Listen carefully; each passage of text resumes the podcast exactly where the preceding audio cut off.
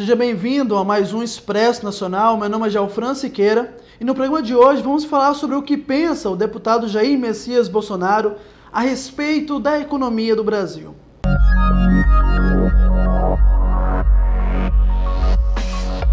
O deputado Jair Messias Bolsonaro, favorito para vencer as eleições presidenciais de 2018, em virtude de suas ideias estarem de acordo com o que pensa a população brasileira e de ter um histórico nulo de corrupção, é francamente atacado por supostamente não compreender, ou pelo menos ser sincero de que não entende muito de economia.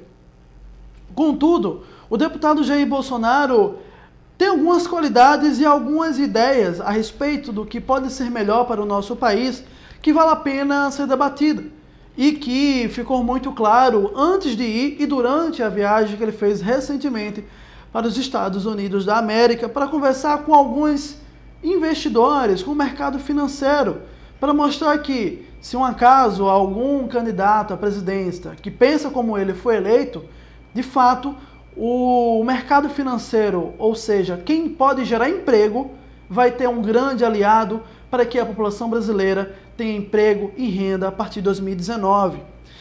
E seus críticos, então, de forma geral, tentando associar uma catástrofe econômica, caso ele seja eleito, chegam a dizer, em algum, algum dado momento, de que ele tem um jeito petista de pensar a economia, que Jair Bolsonaro é tão estatizante quanto foi os 13 anos de governo do Partido dos Trabalhadores, Lula e Dilma.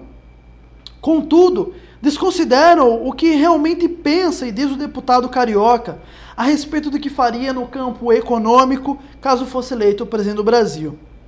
Primeiramente, o deputado se autodeclara um liberal, mas não no campo social, como ocorre com alguns libertários, mas sim no campo econômico. Ele defende que o desenvolvimento econômico de um país deve ficar a cargo da livre iniciativa, que quanto menos o Estado intervir nas decisões dos indivíduos, mais próspero será a nação, mais próximo será a nação. Para Bolsonaro, quem tem que gerar emprego é o empresário e não o político.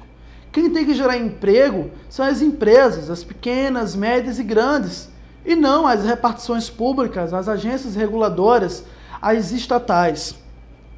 O deputado é a favor da independência do Banco Central, é a favor da privatização e até da extinção de certas estatais, pois reconhece que elas são meios de corrupção, servindo apenas de cabide de empregos para aliados políticos dos mandatários vigentes, do, da titularidade da presidência da República vigente. Reconhece que obras infraestruturais, inclusive no setor energético, se possível, deveriam todas ser feitas pela iniciativa privada. É contra subsídios públicos às grandes corporações, um dos meios de corrupção investigados pela Lava Jato. Sim, aquele esquema em que o BNDES empresta dinheiro a juros irrisórios e uma parte desse dinheiro emprestado volta para o caixa dos partidos políticos. Defende um ponto final nessas relações promíscuas de trabalho mais necessariamente a CLT. Redução de impostos, de burocracias, parcerias público-privadas, abertura para investimentos e diálogos com Estados Unidos, Japão e Coreia do Sul, e não mais Coreia do Norte, China, Venezuela e Cuba e as ditaduras africanas. Defende a mamata chamada Lei Rouanet, que só serve para alimentar os cofres dos intelectuais, dos artistas que passam horas a fio defendendo o PT, defendendo o PSOL, o PSTU, defendendo Dilma, Lula e ficam dizendo a torta direita, aos quatro ventos, que tudo foi golpe. Esses artistas que utilizam os recursos da Lei Rouanet para, por exemplo, promover a promiscuidade infantil, para expor nossas crianças a coisas indevidas para apresentar como algo normal a pedofilia. O deputado também defende uma solução para a questão indígena, sem que prejudique o agronegócio. Uma lei antiterrorismo que atinja, de fato, um organismo terrorista chamado MST. Sim, o agronegócio, o pequeno e o grande produtor, ele tem que ter a segurança de que vai conseguir produzir sem ter as terras invadidas. E se assim forem, a legislação tem que dar a segurança de que irá protegê-lo e punir os invasores.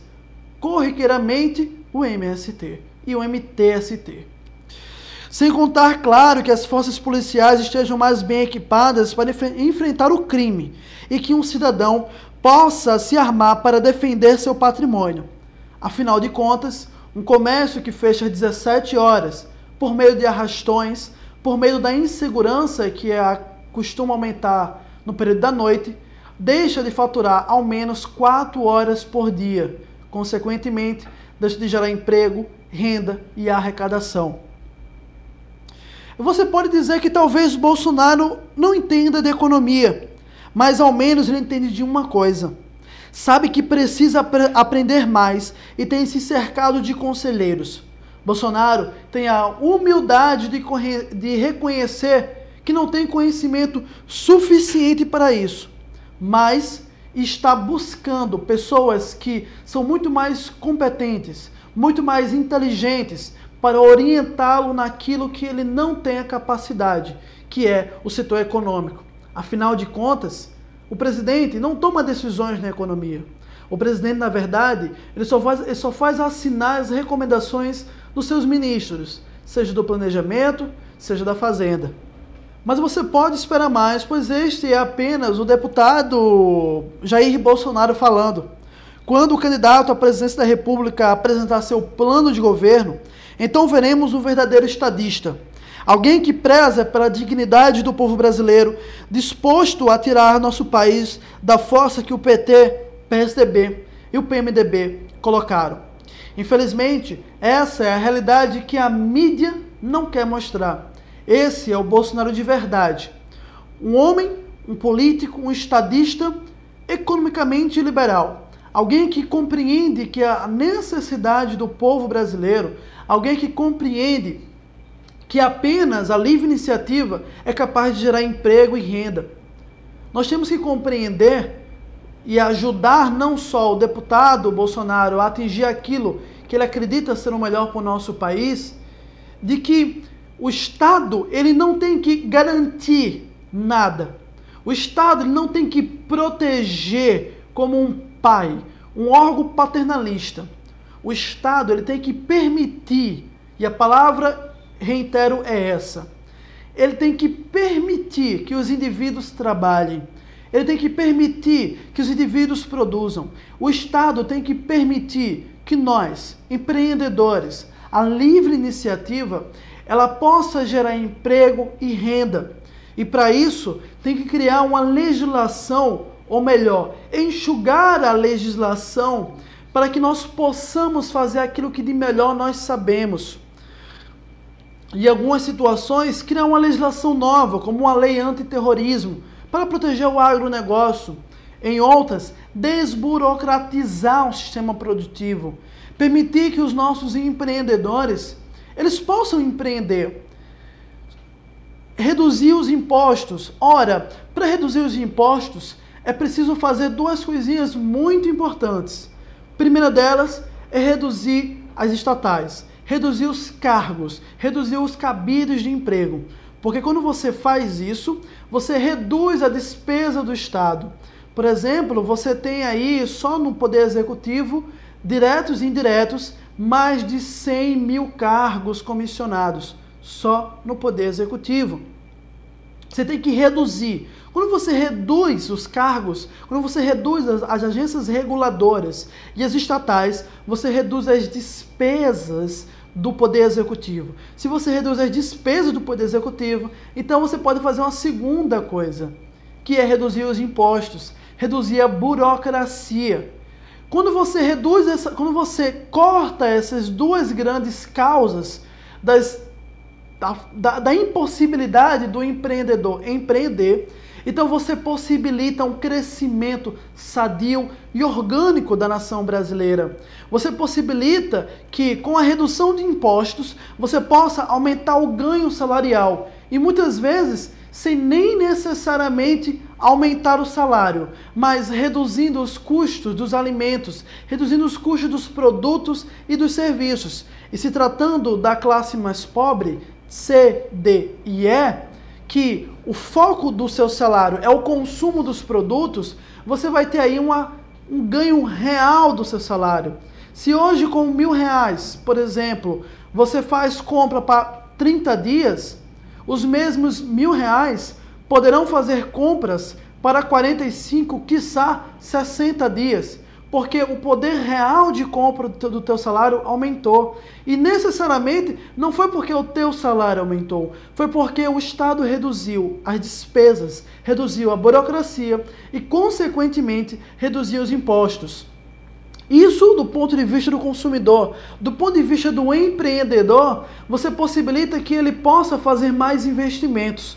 Se ele faz mais investimentos, então o negócio dele tende a crescer. Se o negócio dele tende a crescer, então ele tende a gerar mais emprego, gerar mais renda e, consequentemente, gerar mais arrecadação, gerar mais desenvolvimento econômico para a nação, para a sociedade principalmente para o município em que ele está instalado. Bolsonaro, ele pode não ter um conhecimento de economia, por exemplo, como uma presidente aí dizia que tinha, ou um outro presidente aí diz que tem. Mas ele tem algo muito melhor. Ele tem a humildade de reconhecer que não é um expert em economia, não é, não é formado em economia, mas tem a necessidade e tem a simplicidade de convidar pessoas que são muito mais competentes do que ele na área econômica para elaborar um planejamento, elaborar um plano, elaborar um enxugamento da máquina pública para que os nossos empreendedores, para que a livre iniciativa possa desenvolver as suas ideias, possa desenvolver, criar emprego e renda para a nação brasileira. E uma coisa aqui muito interessante, eu quero reiterar antes de encerrar este programa, é a questão da Petrobras. É a questão que Bolsonaro, por exemplo, já disse, vai privatizar a Petrobras. No momento adequado, mas vai privatizar a Petrobras. Diferente do que, o que disse outros candidatos aí que se julgam grandes presidentes, como foi o caso do Álvaro Dias, que já disse que não vai privatizar a Petrobras. Mas Jair Messias Bolsonaro vai. Mas ele não vai entregar a Petrobras para qualquer um por exemplo, ele não vai entregar a Petrobras para a China. Qual relação nós temos que ter com a China? Um país que desrespeita tratados de direitos humanos, um país que tem um crescimento fictício, um país de uma cultura comunista, um país comunista, dominado pelo Partido Comunista Chinês, que persegue o cristianismo, que é um país que não tem, não tem liberdade de imprensa, não tem liberdade de expressão. Qual é o interesse de ter relações de trabalho, relações comerciais com um país, por exemplo, que gera escravidão. Com um país, por exemplo, que tem muitos milhões de chineses em situações análogas, análogas à escravidão. Jair Messias Bolsonaro está certíssimo em, em querer privatizar a Petrobras, mas não vendê-la para a China, nem tampouco as nossas reservas naturais. Qualquer coisa referente à nossa soberania, à nossa energia que é produzida aqui, ele está certíssimo em não querer fazer comércio com a China, como quer o ex-ministro e ex-governador Ciro Gomes. Chegamos ao fim de mais um programa Expresso Nacional. Espero que você tenha gostado dessa matéria. Se gostou, inscreva-se no nosso canal, curta nossa página no Facebook e, essencialmente, nós somos uma iniciativa financiada 100% por indivíduos como eu e você. Não existe recursos públicos. Se você não fizer uma doação, 5, 10 ou 15 reais, nós não temos como manter esse programa no ar. Por isso, faça a sua parte. E muito obrigado e até o próximo Expresso Nacional.